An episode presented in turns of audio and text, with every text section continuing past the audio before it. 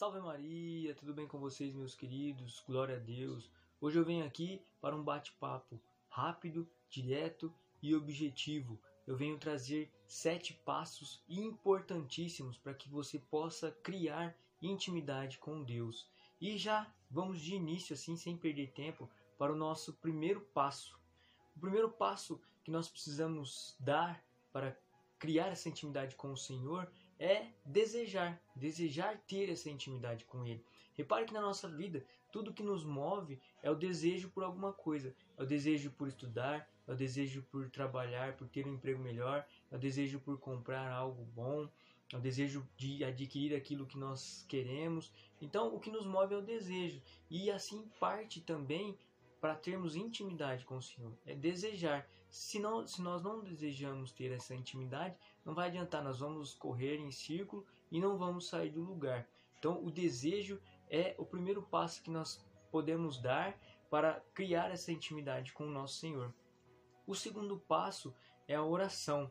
Por que a oração? Porque a oração, quando nós nos colocamos em oração, nós abrimos o nosso coração para Deus, nós expomos a Ele a nossa vida, a nossa intimidade, é a forma que nós temos de conversar com o Senhor. E quando nós estamos em oração, nós nos colocamos em silêncio e é o momento que nós vamos escutar ao nosso Deus, é a hora que nós desligamos todo o mundo externo e paramos para ouvir o que o nosso Senhor tem a nos dizer. E o terceiro passo é praticar penitências e, e jejum. Por que, que precisamos praticar jejum e penitência? No mundo de hoje, né, caiu praticamente fora de moda fazer jejum e penitência. Mas quando nós fazemos isso, nós estamos nos mortificando, nós estamos dizendo para nossa carne, para o nosso desejo, para as nossas vontades, que nós temos alguém maior do que tudo isso, que é o nosso Deus, e nós estamos assim recusando tudo isso que é nosso para aceitar tudo que vem de nosso Senhor. E o jejum nos ajuda nessa batalha. Quando nós estamos em jejum, nós nos colocamos em silêncio, nós nos colocamos em prontidão, nós estamos prontos para combater aquilo que vem interferir em nossa vida, aquilo que vem tentar nos derrubar, e estamos sempre alerta em discernimento daquilo que o Senhor nos diz. O quarto passo é conhecer e imitar a vida dos santos. Nós podemos dizer que os santos eles são perfeitos, né? Porque eles viveram neste mundo, no meio de todo, é, de todas as pessoas, né? No meio de nós e alcançaram a santidade. Então os passos que eles deram foram perfeitos, porque eles já estão lá no céu. Então nós conhecendo a vida e as virtudes que eles tiveram, nós precisamos imitá-las para crescer nessas virtudes e dar passos concretos cada vez mais rumo à nossa santidade.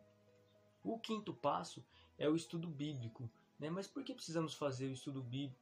Todo dia sentar, abrir a Bíblia, copiar o versículo, analisar, estudar. Porque assim nós estamos tendo contato com a palavra de Deus, que a, Bíblia foi o próprio Deus quem, quem instruiu o homem a escrever.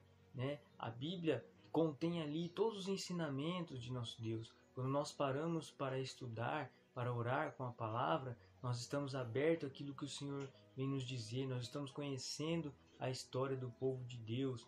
Nós assim, Deus fala conosco muito também através da palavra, através, através da Bíblia. E assim nós vamos crescendo em virtude, nos aproximando de nosso Senhor cada vez mais. Fazer o estudo bíblico é uma forma de disciplina, onde nós nos colocamos ali diariamente, naquele horário, naquele lugar, naquela situação, em oração. Crie em nós a expectativa de fazer esse diário e assim de querer saber o que Deus vai falar comigo naquele dia, né? Qual vai ser a orientação, qual vai ser o ensinamento, qual vai ser a promessa, qual vai ser a ordem.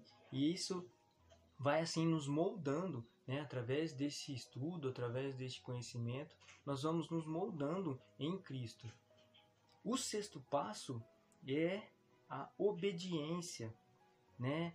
A obediência, nada adianta a gente dar outros passos se nós não formos obedientes, né?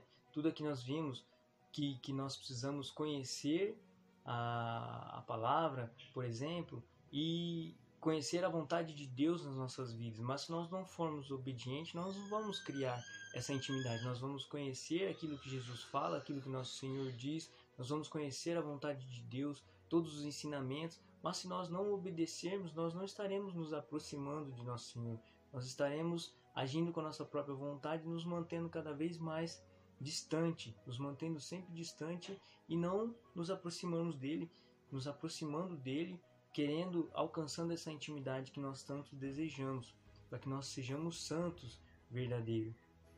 E o último passo, mas também não muito importante, é a música, que eu particularmente amo demais, gosto e aconselho, porque através da música nós nos colocamos em oração mais facilmente. A música nos ajuda a orar, a música abre o nosso coração, a música tem o poder de acalmar, de tranquilizar, a música tem o poder de nos tirar de certas situações em que nós estamos vivendo e nos colocar na presença de Deus. Se no momento de ira, no momento de, de desacerto, nós tivemos a oportunidade de ouvir uma música e nos colocarmos em oração, ela com certeza vai acalmar os nossos ânimos, vai trazer aquela paz que nós estamos procurando.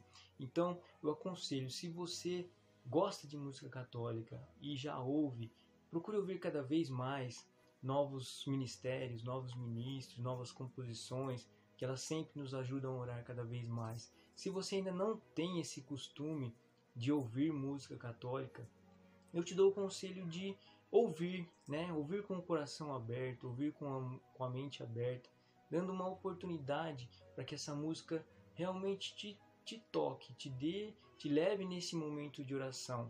Se coloque num momento tranquilo, se coloque num ambiente calmo, com uma música boa, de qualidade, que seja muito mais uma oração do que barulho.